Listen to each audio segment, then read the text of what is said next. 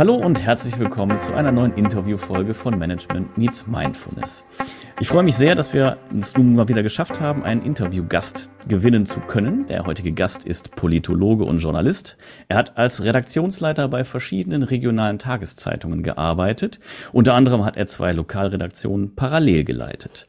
Sowohl als Reporter als auch für Zeitungsgestaltung hat er Preise gewonnen. Daneben hat er mehrere Bücher geschrieben, eines unter anderem zum Thema Homeoffice. Jetzt ist er freiberuflich als Kommunikations- und Politikberater unterwegs, ist Podcast-Host und hat ganz nebenbei auch noch ein lokales Medienunternehmen mitgegründet. Ein wirklich umtriebiger, vielbeschäftigter und sehr interessanter Gast. Ich freue mich auf und über Christian Herrendorf. Hallo Christian. Hallo. Grüß dich. Sehr nett. ja, sehr nett, dass du da bist. Von wo aus arbeitest du denn gerade überhaupt? Äh, tatsächlich aus meinem Homeoffice. Also wir haben auch äh, bei unserer, äh, bei dem, der Redaktion, die ich mitgegründet habe, eine echte Redaktion, also ein echtes Büro, aber ich bin im Moment mhm. daheim in meinem Heimbüro.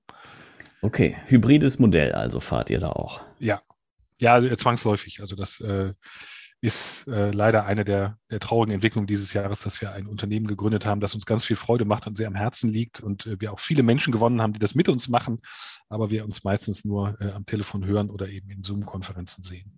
Das heißt, in der Redaktion ist dann niemand oder? Äh, Leider doch? nicht. Also da sitzt, okay. steht eine alte Schreibmaschine. Ähm, mhm. Der müssten wir mal einen Namen geben, dann äh, hätte das irgendwie noch ein bisschen mehr Leben. Und wir sind da auch äh, einige wenige Male im Monat ähm, kommen wir da zusammen, aber äh, nur in kleiner Runde, die irgendwie Corona-tauglich ist. Und das, das wesentliche Leben spielt sich eben tatsächlich am Telefon oder in, im Computer ab. Okay. Schreibmaschine ist natürlich sehr lustig für ein, ein Online-Unternehmen. Ähm, find, Fanden wir auch, witzig. wir mochten das. ja, absolut. ja, das heißt, das Thema Homeoffice beschäftigt dich, wie natürlich viele andere, auch nach wie vor. Wir hatten ja jetzt eben schon ganz kurz im Vorgespräch darüber gesprochen. Das hybride Modell ist aber dann halt weiterhin, natürlich klar, jetzt in der, in der nächsten Welle, die auf uns anrollt oder über uns herzieht, besser gesagt, weiter wichtig. Wie ist denn deine persönliche Sicht auf die Dinge, insbesondere jetzt auch äh, mit Hinblick auf die Dinge, die ihr im Zuge der Bucherstellung gelernt habt? Ähm, ich glaube, dass das meiste immer noch stimmt, was wir da geschrieben haben. Ich glaube nur, dass es nicht zu so wahnsinnig vielen Menschen passt. Ähm, unsere Ausgangsthese war damals eben auch, wir haben als, als zwei Freiberufler dieses Buch geschrieben und haben gesagt, mhm. ja, eigentlich ist Homeoffice, so wie wir es alle ja dann im, im Frühjahr 2020 ähm, kennengelernt haben, etwas, was schon seit Jahren, Jahrzehnten unser Alltag ist. Ne? Wir sind es halt mhm. halt gewöhnt, zu Auftraggebern mal zu fahren, irgendwo vor Ort zu sein, aber doch wesentliche Teile der Arbeit eben am heimischen Schreibtisch zu machen und das alles auch so zu organisieren. Also das, das Leben drumherum herum, den Raum. Und aus dieser Freude, die wir daran hatten, äh, haben wir viele unserer Thesen, Ideen irgendwie abgeleitet dafür und haben damals eben auch geglaubt, dass viele diese Ideen dann jetzt mit uns teilen, die die Erfahrung neu machen. Und da ist die Entwicklung einfach inzwischen eine andere. Ich kann das absolut nachvollziehen. Ne? Also ich verstehe Menschen, die gerne wieder ins Büro zurück wollen nach diesen mhm. anderthalb oder fast jetzt schon zwei Jahren. Ähm, ich verstehe Unternehmen, die sagen, wir, wir schaffen neue Anreize, wir machen es einfach noch ein bisschen netter, wenn die Menschen dann äh, irgendwann zurückkehren können. Und damit beschränkt es sich dann doch wieder auf den Kreis der Freiberufler, die irgendwie das, das machen. Ähm, ich genieße das sehr. Also ich, ich mag, mag diesen Raum hier sehr, äh, so wie ich ihn für mhm. mich äh, eingerichtet und geschaffen habe. Und ich habe auch äh, selten ein Disziplinproblem, dass hier im Nebenraum ein Fernseher steht oder eine Playstation und ein durchaus gut gefüllter Kühlschrank ist nichts, was mich jetzt in größere Gefahr bringt, sondern ich schaffe schaff auch so mein Tagespensum ganz gut. Also ich mag das sehr, aber ich verstehe, dass es ein kleinerer Kreis von Menschen ist, für den das interessant ist, was wir damals zwischen zwei Buchdecker geschrieben haben. Ich würde ich äh, nur teilweise unterschreiben, ehrlich gesagt, weil ich glaube, klar, das Problem, was natürlich so ein bisschen einherge mit dem Thema so einhergegangen ist, dass viele Leute unfreiwillig ins Homeoffice mussten und ähm, sich A nicht so richtig dafür entschieden haben und B natürlich auch nicht die Möglichkeiten hatten. Du hast jetzt natürlich deinen eigenen Raum und äh, ja, auch vorher damit gearbeitet. Ich kenne das auch. Meine Selbstdisziplin ist da auch ausreichend. Aber die Leute, die eben so mehr oder weniger da rein gedrängt wurden aus der Notwendigkeit heraus, für die war das natürlich schwierig. Aber in meiner Wahrnehmung ist es zumindest so, dass trotzdem das Thema Homeoffice zumindest als Teillösung oder als Teil der Lösung weiter in Betracht gezogen wird und die Leute, ja, eben Teil im Homeoffice arbeiten und andererseits aber auch ihre Kollegen wieder vor Ort treffen. Was denkst du darüber? Ja, es, ist, es, ähm, es wäre ja eigentlich eine, eine kluge Form, das so zu machen, ne? weil du einfach, ähm, ich glaube, nahezu in jedem Beruf so Phasen hast, in denen du mit dem Homeoffice viel besser klarkommst, weil du in Ruhe mhm. konzentriert arbeiten kannst und dann wieder umgekehrt auch Phasen hast, wo du den Austausch mit, mit deinen Mitmenschen brauchst, wo du eben auch äh, bestimmte Dinge, die dich zu Hause belasten, auch mal einfach hinter dir lassen möchtest. Ähm, mhm. das, das kann ich, kann ich schon verstehen. Ich habe nur wirklich durch diese Zeit den Eindruck gewonnen, dass der Wunsch nach, nach Büro und den Strukturen von, von Büro äh, und, und festem Arbeitsplatz bei den Menschen sehr, sehr ausgeprägt ist. Und das, was wir ihnen damals mhm. nahebringen wollten, nämlich zu sagen, fang an, das zu genießen, äh, richte dir das irgendwie äh, gut ein, äh, schaff dir gute Strukturen drumherum. Das haben relativ wenige angenommen und ich, ähm, ich glaube auch nicht, dass die dahin wirklich dauerhaft wollen, sondern die werden eben dann vielleicht ein oder zwei Tage haben. Ähm, mhm. Da wird es aber dann sehr provisorisch bleiben. Also das ist nichts, was jetzt wirklich so im Herzen angekommen ist. Einverstanden, okay, ja, ja. Aber auch für die sagen wir mal, für hochwertige Provisorien hattet ihr ganz gute Ansätze, wie ich persönlich fand zumindest. Ja, das, das also, ja. Also ne? ich, ich finde, genau, die meisten mhm. Ideen mag ich nach wie vor da drin mhm. und äh, insbesondere die Möbel, die, die mein äh, Mitstreiter damals ja. da äh, kreiert hat, ja. die mal irgendwann bauen und erschaffen würden, wäre die toll. Ich habe eine Freundin, die tatsächlich in irgendeinem fürchterlich teuren Katalog äh, ein, ein solches Ding ein halbes Jahr, nachdem wir dieses Buch geschrieben und veröffentlicht hatten, äh, gefunden und sich gekauft hat. Also es, es ja. funktioniert tatsächlich auch in der Praxis. Ja. Und andere Menschen verdienen sogar richtig Geld mit der Idee, aber ja, ich, wir haben es einfach, glaube ich, zu spät veröffentlicht. Also es war so in der ersten Welle im, im negativen wie positiven Sinne, also äh, negativ Corona und positiv äh, Homeoffice, ähm, wäre das passend gewesen. Wir haben sehr lange diskutiert und, und lange geschrieben, damit es auch fundiert ist und nicht irgendwie so ein Schnellschuss. Und äh, ja, das kam dann eher so in, in, in die zweite Welle, als die Leute eben davon aus sehr nachvollziehbaren Gründen die, die, die Schnauze gestrichen voll hatten. ja, einverstanden, einverstanden. Ja, jetzt sind wir schon über das Thema äh, Autor ein bisschen hinweggegangen. Du hast Bücher veröffentlicht und geschrieben. Äh, du kommst klassisch aus einer sehr traditionellen Unternehmensstruktur. Ähm, du kommst aus dem Journalismus und zwar aus dem Lokaljournalismus und ähm, bist dann eben von einem Unternehmen, was äh, lange besteht und auch sehr ja, traditionell und hierarchisch auch geführt wird, jetzt in äh, die Freiberuflichkeit einerseits und andererseits halt in die Gründung eines Startups übergegangen und von einem gedruckten traditionellen Medium in die neue Medienwelt, ins Internet.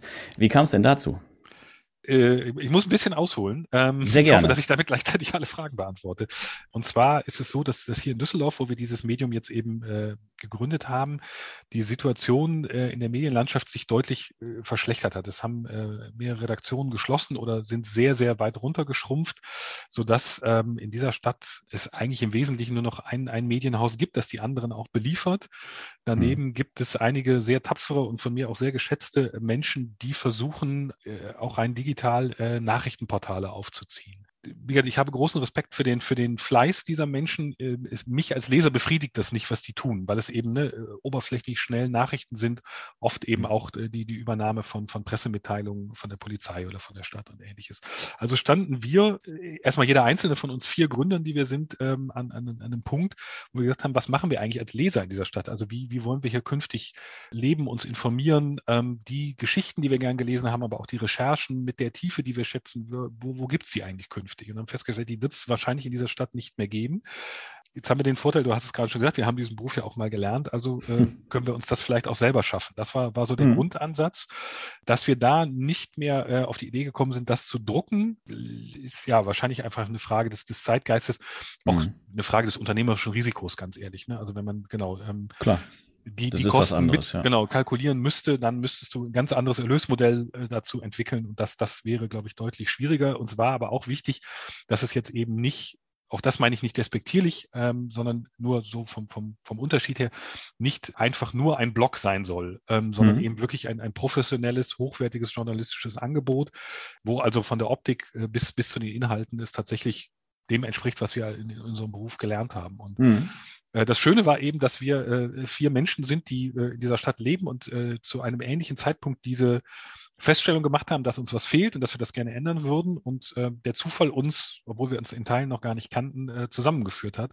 Ah, okay. Dass wir mhm. eben dann Anfang dieses Jahres dieses, dieses Unternehmen gegründet haben und im Mai gestartet sind und ja tatsächlich noch viel mehr Positives für uns dadurch erfahren haben, als wir das vorher angenommen mhm. haben, weil es ist nicht nur ein, ein hoffentlich, also wir finden es schön, aber das ist natürlich immer schwierig, weil man ja doch Betroffener ist, also äh, schönen und guten Journalismus anbieten, sondern weil wir auch zu etwas zurückgekehrt sind, was wir so aus unseren Anfängen kennen. Also so ganz freies Arbeiten, frei von all den Zwängen, die, die heute leider in Verlagen herrschen.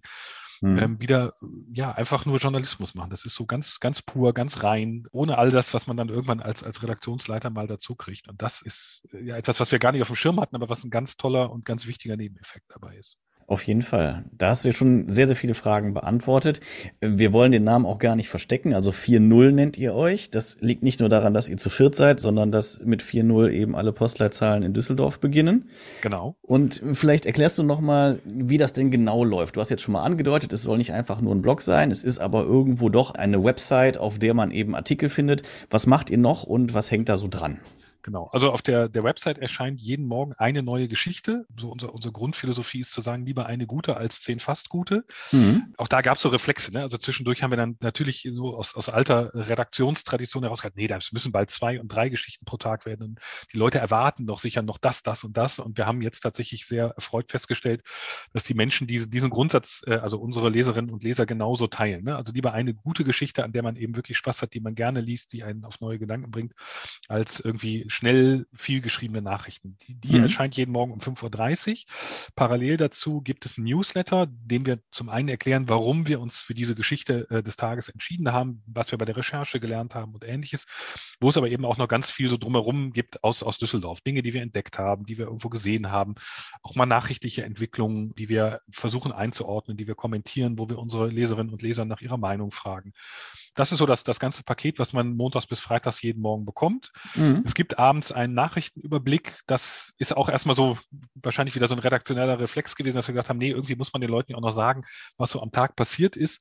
Da sind wir noch nicht so glücklich mit, weil das ist tatsächlich das Einzige, was so ähnlich läuft wie das, was wir in den Redaktionen zum Ende hin kannten und eigentlich so mhm. nicht mehr wollten, dass man abends irgendwie krampfhaft Nachrichten zusammensucht und dann veröffentlicht. Das wollen wir weiterentwickeln. Also es ist unseren Leserinnen und Lesern auch bisher nicht wichtig. Ähm, mhm. was, was ich als Reaktion verstehe, wir, wir sind ja auch noch nicht so glücklich mit, dass das müssen wir noch weitermachen. Aber tatsächlich ist jetzt das Schöne, wir sind gerade ein halbes Jahr alt geworden, dass uns viele Menschen zu diesem halben Geburtstag geschrieben haben, wie wichtig ihnen das ist, welche große Rolle wir da irgendwie schon spielen. Also, dass wir da ein festes schön. Ritual geworden sind, das ist, ist echt schön zu sehen und es wächst halt äh, kontinuierlich. Es, es, werden mehr Menschen, die das irgendwie für sich entdecken. Ich habe letzte Woche auch eine Mail bekommen von jemandem, der einfach geschrieben hat, Herrndorf, jetzt ist Zeit für ein Abo von 4.0. Das ist so, also er hatte festgestellt, es gibt es uns jetzt ein halbes Jahr und er sagt, jetzt ja. ist, ist der Zeitpunkt gekommen. Und das ist so, wo wir merken, okay, da ist im, im letzten halben Jahr echt was passiert äh, und, und entstanden, was ja. vielen was bedeutet und vielleicht demnächst noch mehr Menschen was bedeutet was ja auch zeigt, wachsende Zahlen über ein halbes Jahr hinweg, äh, dass ihr durchaus Relevanz habt. Ne? Also das ist ja schon mal auch ein schönes, ähm, schönes Feedback, nicht jetzt nur das Einzelne, sondern eben in der Gesamtheit betrachtet, dass es wächst und gedeiht. Ihr macht ja Dinge nicht nur in der Form anders, dass ihr das Ganze jetzt, äh, sagen wir mal, rein online aufzieht, sondern auch, dass ihr auf Werbung verzichtet und euch äh, jetzt im ersten Schritt quasi ja über eine ähm, Crowdfinanzierung ähm, ja, gegründet und entwickelt habt. Und ja, vielleicht magst du noch so ein bisschen erzählen. Fangen wir mal an mit, warum keine Werbung? Ähm, ist, glaube ich, auch wieder dem, dem Redaktionsalltag geschuldet. Wir haben, äh, ich muss zwei Dinge, zwei Dinge erwähnen. Das eine ist, in den, in den vielen Jahren, in denen wir in Verlagen gearbeitet haben, haben wir immer wieder große Herzensprojekte gemacht. Also bestimmte Magazine, die innerhalb der Tageszeitung erschienen, bestimmte Konzepte, die wir da umgesetzt haben. Und wir haben immer wieder erlebt, dass die daran gescheitert sind, dass es den Verlagen oder den Anzeigenabteilungen der Verlage nicht gelungen ist, dafür genug Anzeigen zu verkaufen. Also du hattest ein mhm. tolles Produkt mit einem tollen Team. Mhm. Ja, und dann hieß es ja, wir müssen es leider einstellen, es, es gibt keine Anzeigen mehr äh, oder nicht genug. Und wir haben sogar mal ein Projekt gehabt, wo wir die Anzeigen sogar selber gestaltet haben und die Kampagnen, ähm, die hätten eigentlich nur noch damit loslaufen müssen. Und es hat trotzdem aus welchen Gründen auch immer nicht funktioniert. Und das wollte ich nicht nochmal erleben. Also, dass wir ein mhm. tolles Projekt haben, eine Kalkulation machen, wo du dann sagst, ne, also so und so viel Prozent müssen der Einnahmen müssen aus Anzeigen kommen und dann kommen die wieder nicht und dann stirbt dieses Projekt. Also ich, äh, wenn ich eines Tages äh, 4.0 einstellen müsste, weil wir nicht, nicht genug Leserinnen und Leser haben, ähm, dann mhm. wäre das sehr schmerzhaft, aber das wäre ne, also würde ich, würde ich ein Feedback des Marktes. Genau, mhm. genau, wäre irgendwie ne, in sich auch, auch, auch, schlüssig oder logisch auf eine traurige Weise. Mhm. Und wenn es eben daran scheitert, dass wir vielleicht äh, genug Leser haben, aber nicht genug Anzeigen verkaufen, das wäre ja vom, mhm. von, meinem, von meiner Grundhaltung einfach nicht. Das andere ist tatsächlich die Unabhängigkeit. Ähm, der, mhm. du, du lernst in Verlagen einfach irgendwann, ne, es, es passiert, ne, die Anzeigenkunden, die anrufen und sagen, wir hätten da gerne nochmal, können Sie nicht mal in der Redaktion fragen, ob die mal vorbeikommen und einen Bericht über uns machen. Mhm. Ähm, und dann hast du da plötzlich jemanden aus der Anzeigenabteilung, bei dir im Büro stehen, der dann eben sagt, Herr Herrndorf, könnten Sie nicht mal in dieses Küchenstudio fahren? Du das, ja, aber da ist doch gar keine Geschichte. Mhm. Äh, ja, aber das ist auch ein guter Kunde. Und, und ne, du mhm. kämpfst immer diese Kämpfe. Ähm, du hast auch natürlich, du berichtest kritisch über irgendein Unternehmen und die rufen natürlich als erste der Anzeigenabteilung an oder in der Geschäftsführung und beschweren mhm. sich. All diese Dinge passieren ja. Und du kannst mhm. so hart gesotten sein, wie du willst. Also ich würde mir einbilden, äh, dass ich da äh, relativ dickes Fell habe und auch versuche, da, habe in, in all den Jahren das zu verteidigen. Es macht trotzdem was mit dir. Es beeinflusst dich ja trotzdem irgendwie mhm. in deinem Tun und es beeinflusst deine Kollegen und den ganzen, ganzen Laden irgendwie. Ja. Und um in, diese Gefahr gar nicht erst zu geraten, haben wir uns eben auch entschieden zu sagen, lass uns das draußen lassen, diese ganze Welt dann ist es wirklich unabhängig. Und das geht bei uns, das, auch das ist so, eine, so ein Lernprozess in, in, diesem halben Jahr gewesen. Das, das berührt dann auch wieder andere Punkte. Wir haben zum Beispiel mal eine Anfrage gehabt, ob wir eine Medienpartnerschaft übernehmen wollen. Mhm. Ähm, kulturelles Projekt, sehr, sehr nett. Also würde ich als Privatperson zu 100 Prozent hinterstehen. Die wollten auch nichts dafür haben. Die hätten uns einfach ihr, ihr Plakat genommen, die Plakate an Stellen aufgehängt, wo wir durchaus unsere Zielgruppe vermuten. Mhm. Äh, das wäre alles gut gewesen. Und der erste Reflex war natürlich zu sagen, ja, super, klar, druckt uns da drauf, hier ist unser Logo.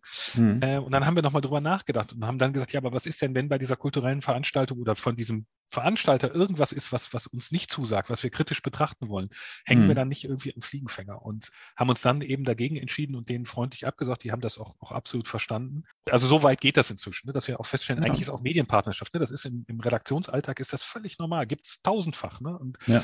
eigentlich ist das eine Fehlentwicklung, glaube ich, innerhalb von, von Medienhäusern. Das ist so unsere Erfahrung jetzt. Eigentlich sollten, also ist Medienpartnerschaft ein Widerspruch in sich. Medien können nicht Partner von irgendwas sein. Wir sind kritische Begleiter oder Beobachter, aber keine Partner.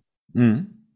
Ja, einverstanden. Also klar, die Unabhängigkeit ist dadurch natürlich einfach nicht gewahrt und äh, selbst wenn es nur auf einem ganz kleinen Level ist, ähm, ja, wie du es eben gesagt hast, es macht was mit einem und es entwickelt sich natürlich und dann wird das wieder gesehen, der nächste verlangt dann auch dadurch und schon ist man äh, ja ein Stück weit erpressbar einfach, ne? Und, ja, äh, ja, genau. Also auf jeden Fall äh, raubt es dir viel Energie. Also selbst wenn du ja. dich genau all, all diesen Versuchen irgendwie widersetzt, am Ende des Tages kostet es sich auch sehr viel Kraft und völlig unbeeindruckt lässt sich das ja nicht. Ne? Ähm, das ist, äh, vielleicht machst du das Gegenteil, dann schreibst du extra kritisch über die. Das ist ja auch falsch. Ne? Es muss ja, Absolut, ja. muss ja genau in der Balance bleiben oder in, in der Form bleiben, wie es, wie es eben ohne all das ist. Und das bleibt bei uns, weil wir eben da wirklich, wirklich unabhängig sind.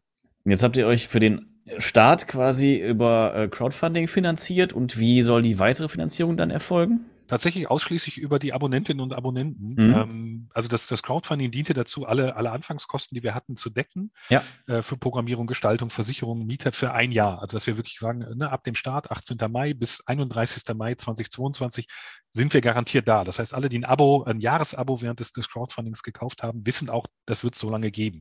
Mhm. So, das, das hat super geklappt. Also das heißt, wir sind tatsächlich für uns als, als äh, Unternehmer, mhm. komisch sind wir aber ja tatsächlich mit der schwarzen Null gestartet, was ja schon toll ist. Ne? Also das ja. ist, äh, wenn du, wenn du einen Laden aufmachen würdest oder eine Kneipe und du könntest schon irgendwie mit einer schwarzen Null starten und du hast ja auch schon 350 Kunden, weil so viele Unterstützerinnen und Unterstützer hatten wir, ähm, dann ist das mhm. schon, schon eine tolle Ausgangsposition. Und wir haben immer gesagt, mhm. alles, was danach passiert, äh, dient erstmal dazu, das Team zu vergrößern. Wir zahlen allen unseren Autorinnen und Autoren, Fotografinnen und Fotografen ein gutes Honorar. Mhm. Anständiges Honorar. Also gut ist immer so vermessen, wenn man derjenige ist, der es bezahlt. Also es, es ist, glaube ich, gemessen an dem, was so sonst auf dem Markt üblich ist, wirklich in Ordnung. Mhm. Und dazu dient das Geld erstmal. Und wir vier äh, Gründer haben uns eben gesagt, bis Ende 2022 muss keiner von uns Geld damit verdienen. Mhm. Ähm, wir haben jetzt die Finanzplanung für das nächste Jahr aufgestellt und tatsächlich ist in dieser Finanzplanung sogar ein kleines Gehalt ab der zweiten Jahreshälfte im Moment vorgesehen, weil wir so schon gewachsen sind, Ui. dass wenn mhm. wir so weiter wachsen, das ist relativ konservativ gerechnet, könnte das sogar gelingen. Nochmal, wenn es mhm. dann nicht gelingt, ist auch nicht schlimm, aber tatsächlich haben wir bei der Planung festgestellt, da ist sogar so ein Spielraum drin. Mhm. es wäre natürlich auch ein tolles Gefühl, wenn du sagst, ne, nach einem Jahr, wir haben nicht nur eine schwarze Null oder einen gut laufenden Betrieb, wo alle freien Mitarbeiterinnen und Mitarbeiter anständig bezahlt werden, sondern du kannst dir selber sogar dann schon, schon ein kleines Gehalt zahlen. Das wäre natürlich toll. Aber das Ziel ist, mit den Abonnentinnen und Abonnenten, bei uns gibt es das erste Abo ab 8 Euro im Monat. Mhm. Ähm, wenn wir da 2000 Menschen hätten, das ist unser mittelfristiges Ziel, dann äh, würde der Betrieb wirklich vernünftig laufen. Dann würde jeder von uns Gründern etwa so ein Drittel, ein Viertel äh, seines Jahreseinkommens aus 4.0 bestreiten können. Und das fände ich toll. Also wenn das nach, nach mhm. anderthalb, etwas mehr als anderthalb Jahren der Fall wäre. Auf jeden Fall, auf jeden Fall. Ja, sehr spannend. Du hast eben gesagt, ihr habt euch mehr oder weniger per Zufall kennengelernt und kanntet euch gar nicht vorher alle. Also ich denke, das, das gilt jetzt um, gilt für diese Gesamtkonstellation. Wie seid ihr denn zueinander gefunden? Oder wie habt ihr zueinander gefunden? Ähm, ich habe, als ich äh, in, in äh, der Spätphase meines Redaktionsleiterdaseins war, mhm. ähm, äh, ist das durchaus auch in den Medien berichtet worden, dass diese Redaktion, die ich damals geleitet habe, geschlossen wird. Und mein früherer Chef, mit dem ich zusammen Anfang der Zehnerjahre mal äh, über mehrere Jahre äh, eine Redaktion geleitet habe, hat mich einfach angerufen und gesagt, wie geht's dir? Das war so ein ganz privates Gespräch. Mhm. Äh, fand ich sehr nett. Und ähm, währenddessen dachte ja, die Situation ist doch schwierig, wir müssen irgendwie was machen. Das, das war aber noch völlig diffus. Ne? Also es hätte ein Blog sein können, es hätte ein Podcast sein können. Ähm, mhm. Keine Form. Und das, das entwickelte sich dann schon so langsam, dass das irgendwie immer konkreter wurde. Mhm. Und dann haben wir irgendwann gedacht, ja, eigentlich müssen wir mal jemanden fragen, wie man sowas eigentlich in die Welt trägt. Dann sagte eben Hans, äh, äh mein, mein früherer Chef und jetziger äh, Mitgründer, ja, ich kenne da jemanden, der eine Marketingagentur schon hat, ist ein super Typ, ich frage den einfach mal, ob der uns da ein paar Tipps geben kann. Und äh, mhm. dieser Mensch, Boris, äh, der dritte Gründer, sagte dann eben, ja, das ist ja verrückt, ich habe gerade mit jemandem darüber geredet, dass wir eigentlich was machen müssen. Wir können das zwar in die Welt tragen, aber wir haben die journalistische Kompetenz gar nicht. Mhm. Und äh, damit waren wir drei und ähm, Andreas, unser Fotograf, ähm, den ich, den ich äh, seit einigen Jahren auch schon kenne, der ein ganz, ganz toller Fotograf ist. Das war irgendwie logisch, dass du sagst, okay, wir können das nicht nur als Texter machen, sondern wir wollen natürlich auch äh, hochwertige Bilder haben. Ich habe Andreas mhm. gefragt und so saßen wir dann plötzlich zu viert, wie gesagt, in der Konstellation, die, die sich so noch nicht kannte, an einem Tisch neben unserem jetzigen Büro, äh, interessanterweise. winzig. Äh, und haben, haben geredet. Am Ende dieses Abends war klar, dass das, das muss man machen. Also wenn, wenn Menschen so zusammenkommen, auch mit diesen Kompetenzen, die so passen und irgendwie auch alle ähm, ja, genug Luft aus ihrem freiberuflichen Leben haben, gleichermaßen zeitlich wie finanziell, so ein, so ein Abenteuer anzugehen, dann muss man das machen. Und das haben wir Gott sei Dank gemacht. Und äh, ja, das Schöne ist, dass es sogar richtig gut funktioniert, das Abenteuer. Sehr gut. Jetzt kommst du ja eigentlich aus sehr klassischen und klaren Hierarchien und jetzt seid ihr eigentlich vier Häuptlinge auf einer Hierarchieebene, oder also ja. fühlt sich das nur für mich so an? Nee, nee, das ist, das ist absolut so. Ähm, das ist auch mhm. tatsächlich äh, ein, ein, leichter Kontrast zu dem, was mhm. wir vorher gemacht haben ich glaube, wir haben eine ganz gute Form. Also wir, da, da haben wir uns ein bisschen reinruckeln müssen, mhm. ähm, weil du natürlich als Redaktionsleiter immer erstmal gewöhnt bist, äh, ich entscheide das. Nur wenn da jetzt zwei Redaktionsleiter sitzen, die das vorher waren und jetzt sind und ähm, gleichzeitig wir natürlich vier absolut gleichberechtigte Gesellschafter sind, dann muss man damit umgehen lernen. Und das hat äh, ein paar Mal auch ordentlich geknallt. Mhm. Ähm, wo du dann aber ja schon feststellst, innerhalb dieses, dieses Streits, der, läuft jetzt nicht nach, nach früheren Formen ab. Also da, da, da gab es noch keine Form für, ne? weil du kannst ja nicht sagen, so, hm. ich entscheide das jetzt und ne, ja. irgendwie so äh, Klischee, Klischee, aber ne, irgendwie so die Wege, die du als Redaktionsleiter ja durchaus hattest, eine äh, Diskussion oder äh, einen Streit zu deinen Gunsten zu entscheiden, die fehlten plötzlich, weil dabei sagen, ich habe ja. recht.